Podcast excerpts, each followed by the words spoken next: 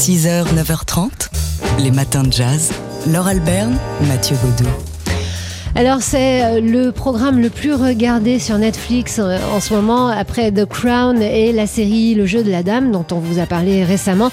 Euh, c'est une série aussi mais documentaire même si on oublie parfois que c'est un documentaire tellement c'est passionnant et immersif. Ça s'appelle Le quatrième procès. Et ça a été réalisé par Rémi Burkel et, produit par Jean-Xavier de Lestrade qui avait eu un Oscar hein, pour son documentaire Un coupable idéal. Là il nous plonge en pleine affaire judiciaire aux États-Unis.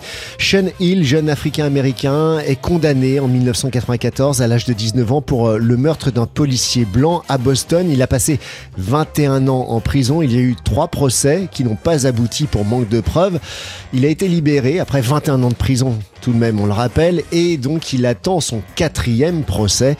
Et euh, on revient sur toute cette affaire au fil de plusieurs épisodes, euh, un, documentaire qui dure en fait plus de 7 heures pour suivre cette affaire. Alors, c'est vrai que 7 heures, ça fait peur, mais donc c'est en plusieurs épisodes et ça se regarde vraiment comme une fiction. C'est même parfois ce qui peut être euh, troublant, c'est parce qu'on se sent pris par cette histoire comme si c'était une histoire fictive. Bah, c'est le destin d'un homme, un homme que, que l'on voit, hein, qui est interviewé, qui a l'air extrêmement doux, qui est bègue, il a des problèmes d'élocution il faut dire ce qui est, on a de la peine, on prend immédiatement parti pour lui.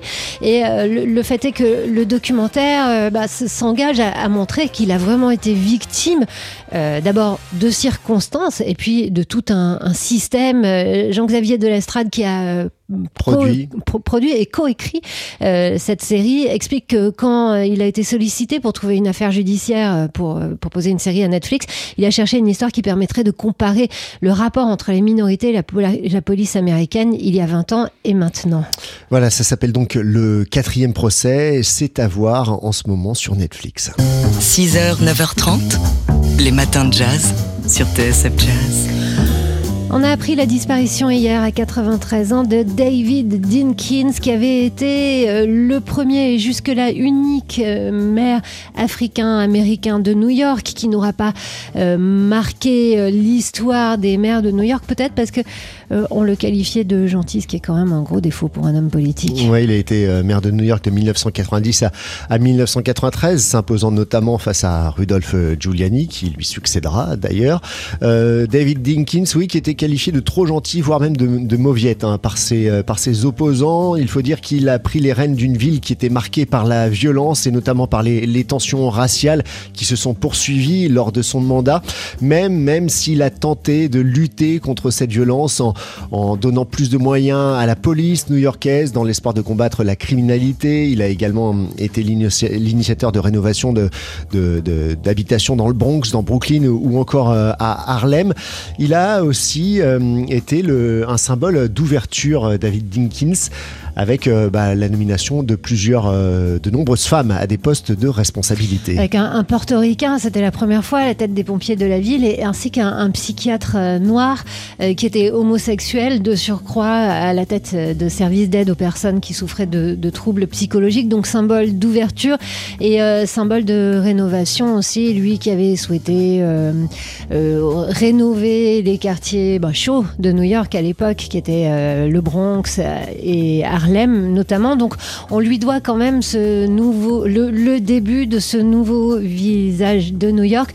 Euh, pour l'anecdote, en plus, il était jazz fan et il avait, il était notamment membre des Jazz Founders of America. Oui, il était membre du conseil d'administration de cette association aidant les musiciens de jazz grâce à un soutien financier, une aide au logement, des opportunités de travail ou encore un accès aux soins. 6h, 9h30, les matins de jazz. Laure Alberne, Mathieu Baudou. Il y a 50 ans, on retrouvait le corps du saxophoniste Albert Taylor euh, dans l'East River à New York. C'était donc le 25 novembre 1970. Une mort euh, toujours euh, restée mystérieuse. Il y a beaucoup de thèses autour de la mort d'Albert Heller. Albert Heller qui est bah, le fer de lance du free jazz, une musique évidemment radicale qui a divisé si l'on peut diviser plus, euh, on ne sait pas si on peut diviser plus le, public du jazz comme il l'a été par exemple ce soir euh, dans les années 60 où il donnait un concert dans le cadre du Paris Jazz Festival à la salle Playel. Une partie de l'auditoire l'applaudit, l'autre le eut. Voilà ce qui a représenté euh, Albert Heller, un, un musicien qui était totalement inclassable, euh, même s'il défendait une musique radicale et E supposée politique, c'était plus compliqué que ça. C'est ce que nous explique tout de suite Michel Lebris, qui est euh, euh, romancier qui a créé euh, le patron, qui a créé le festival Étonnant Voyageur euh, en Bretagne et qui est aussi l'ancien rédacteur en chef du magazine Jazz Hot. On, on l'écoute ici sur cette euh, contradiction, plutôt ce malentendu au sujet d'Albert Heiler. Archie Shepp, le roi Jones, ça, ils étaient dans des cases à cette époque-là qui étaient repérables, qui étaient balisées. C'était des, des, des militants euh, euh, révolutionnaires, proches euh, des mouvements politiques, etc.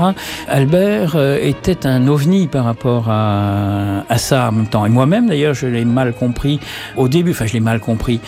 C'était la maladie de l'époque, le besoin de théoriser. Il fallait faire passer ça dans des grilles euh, idéologiques, alors que il les faisait exploser ces grilles-là. C'était pas un militant Black Panther, c'était un, mystique euh, qui rêvait de la paix dans le monde, d'une certaine manière. C'était quelqu'un de totalement inoffensif et quelqu'un qui était totalement à côté du monde réel. Michel Lebris, interviewé pour une émission euh, qu'on vous avait proposée sur TSF Jazz il y a 10 ans, à l'occasion du 40e anniversaire de la disparition d'Albert Haïla.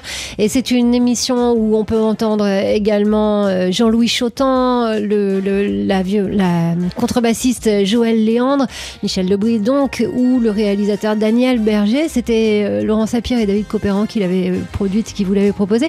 On vous l'a remise en ligne pour que vous puissiez vous plonger pendant une heure dans le parcours et le mystère Albert Heiler. C'est sur notre site tsfjazz.com. Les matins de jazz.